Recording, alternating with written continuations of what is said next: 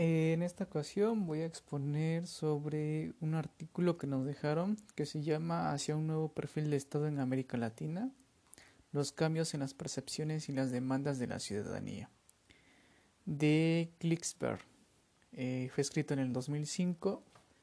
Es parte de una serie de artículos que nos sirven para comprender cómo eh, el gobierno, el Estado y la administración pública ha tenido un papel importante dentro de América Latina.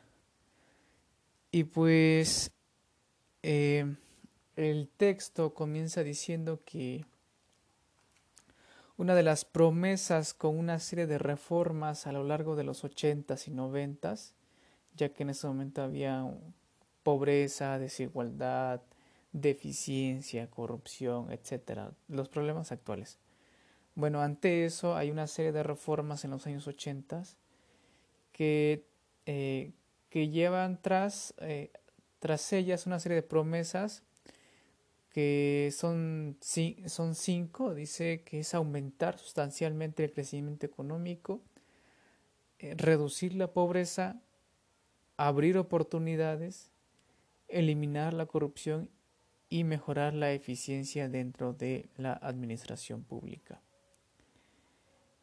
Eh, a mí me tocó exponer estas promesas, nada más a manera de mención, y los resultados que tuvieron a lo largo de los años 80, 90 y principios de, este eh, milenio.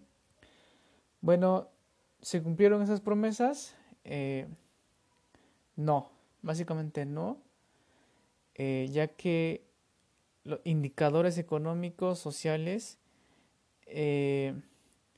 demostraron un profundo y extendido malestar, por parte de la, de la población, no solamente en México, sino a lo largo de toda América Latina.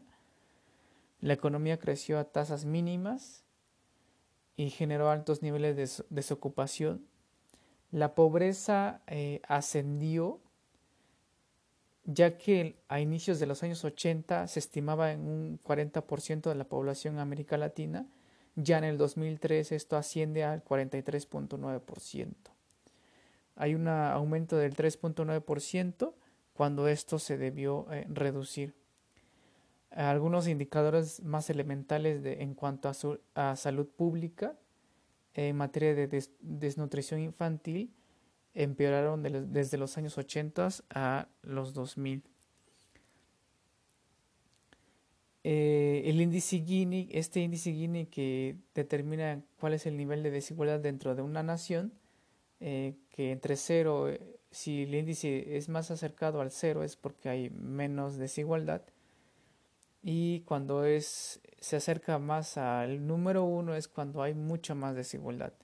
Bueno, el índice Gini en promedio a lo largo de los 80 era de un 50.8 pasó a ser hasta un 52.2 eh, en el 90, cuando el promedio de la OCDE era de un 34% a finales de, eh, de, los 90.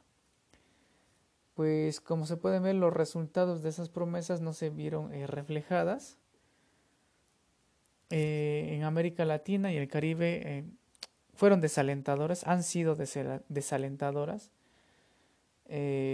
en gran medida no, es posible controlar los altos niveles de desigualdad dentro de la región. Eh, como lo mencioné, las promesas planteadas eh, de esta parte de la macro reforma del Estado no se han cumplido. Por el contrario, los déficits eh, sociales son aún mayores.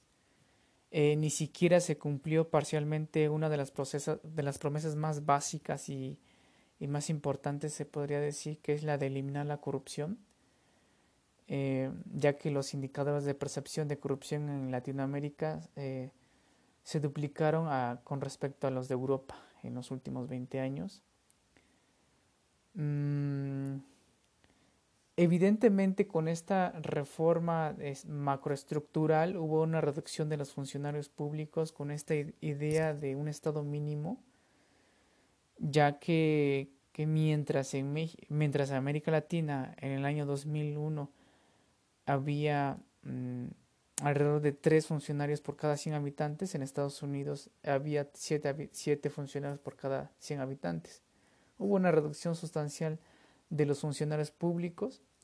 Sin embargo, esto no significó, y como lo acabo de decir, no significó una eh, reducción de, pues, de los problemas. Eh, también hubo una, eh, dentro de los resultados hubo una en cuanto a, la estructuración, eh, en materia de servicio civil profesionalizado y eficiente no se cumplieron. Eh, donde sí hubo avances significativos fue en la fue en la en materia de descentralización ya que se traspasaron algunas competencias legales y recursos hacia los hacia los municipios o regiones.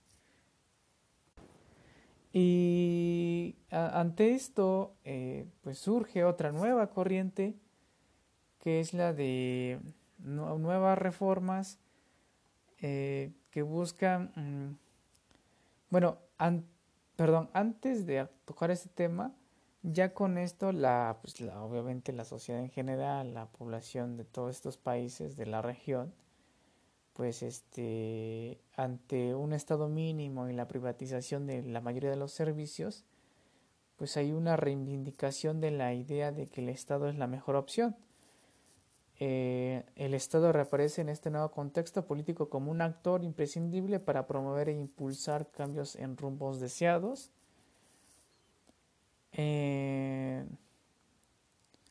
se genera una, nueva ideología en donde el Estado eh, toma un papel más activo, eh, fuertemente centrado en lo social, descentralizado, con gran parte de su acción desarrollada a nivel regional y local, un poco más transparente, rendidor de cuentas y sujeto a control social, etcétera, etcétera, etcétera.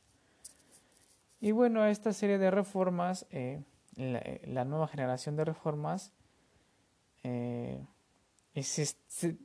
autor dice que se está eh, realizando con crecientes grados de interacción con la sociedad. Por otra parte, mm, una, cuestión que, que caracteriza a esta serie de reformas es que eh, eh, la intención es, de, es construir un piso político de apoyo a las reformas. Se entiende que el mismo es decisivo para que puedan avanzar y tengan sustentabilidad. Y pues el proceso de democratización y reclamos vigorosos que surgen por respuestas efectivas a la extendida pobreza y desocupación y las grandes desigualdades, pues presionan a, volver a rehabilitar la acción del gobierno. Sin embargo, no es un retroceso eh, como lo fue en los años 60, eh, sino un salto adelante, ¿no? Construir un Estado eficiente eh, participativo y equitativo. Eh, el autor se atreve a decir que eh, lo permite llamar como un estado inteligente. Y bueno, eso sería parte de, dentro de la materia de, de mi exposición del día de hoy, dentro de la materia de políticas públicas.